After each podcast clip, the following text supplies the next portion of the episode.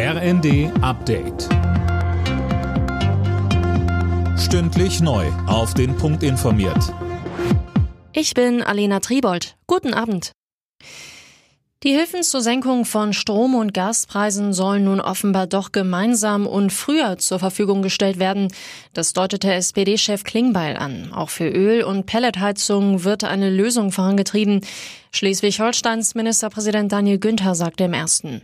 Ich habe schon verstanden, dass es in dem Bereich schwieriger ist, Entlastungsmaßnahmen zu machen wie eine Gaspreisbremse, äh, weil man da eben mit den Versorgern, äh, Versorgern das auch direkt regeln kann.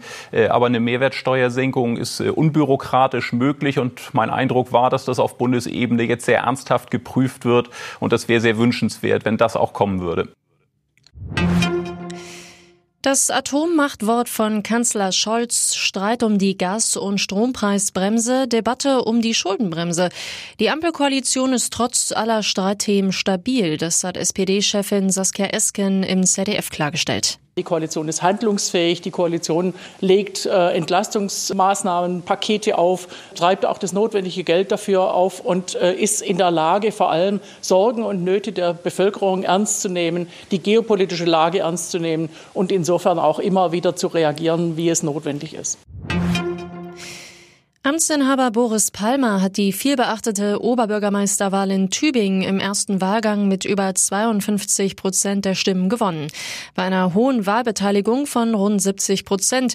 Wegen des Streits mit den Grünen war Palmer als unabhängiger Kandidat ins Rennen gegangen.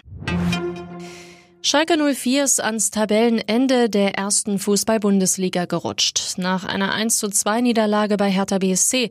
Das bisherige Schlusslicht VfL Bochum hatte zuvor überraschend gegen Tabellenführer Union Berlin mit 2 zu 1 gewonnen. Alle Nachrichten auf rnd.de